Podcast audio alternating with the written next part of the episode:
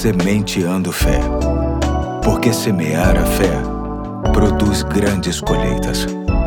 Olá, aqui é o Pastor Eduardo. Hoje é sexta-feira, dia 3 de novembro de 2023, e chamo sua atenção para mais um ponto da série Um Mentor Chamado Tempo, lendo Eclesiastes capítulo 3, verso 7, apenas a segunda parte que diz: Tempo de calar e tempo de falar. Hoje estamos diante de uma expressão que tem tudo a ver com o domínio próprio e sabedoria. Poucas coisas são tão gratificantes do que saber o tempo de calar e o tempo de falar. Tenho plena convicção de que muitos profissionais estariam com mais expressão no mercado de trabalho, muitos casamentos estariam mais sólidos, muitas famílias estariam mais unidas e a própria sociedade em si estaria melhor estruturada se houvesse de forma mais intensa esta consciência. Entendo que é no relacionamento interpessoal, no dia a dia, que esta conduta encontra sua matriz para que seja praticada nas outras esferas da vida. Ou seja, efetivamente, é com as pessoas mais próximas que devemos e podemos entender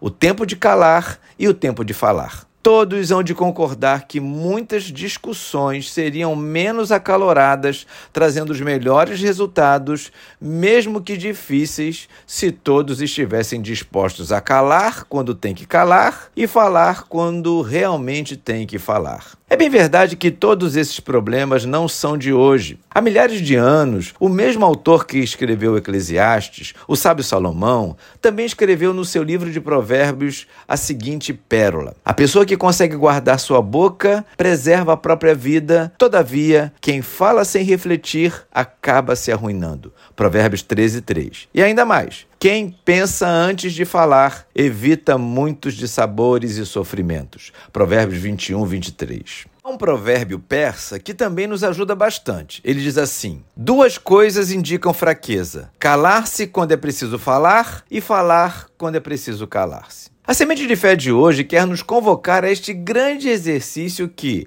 em muitos momentos, haverá de requerer de nós bastante equilíbrio e até mesmo muita disposição. Estamos atravessados pela vontade de falar, querendo que a nossa opinião prevaleça. Achamos que em todo tempo é tempo de falar, mas sabemos bem que não pode ser assim.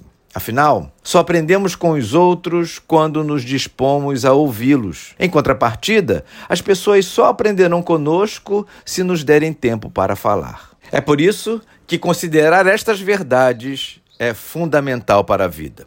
Hoje eu fico por aqui. Que Deus te dê sabedoria neste dia para falar e ouvir. E até amanhã, se Deus quiser.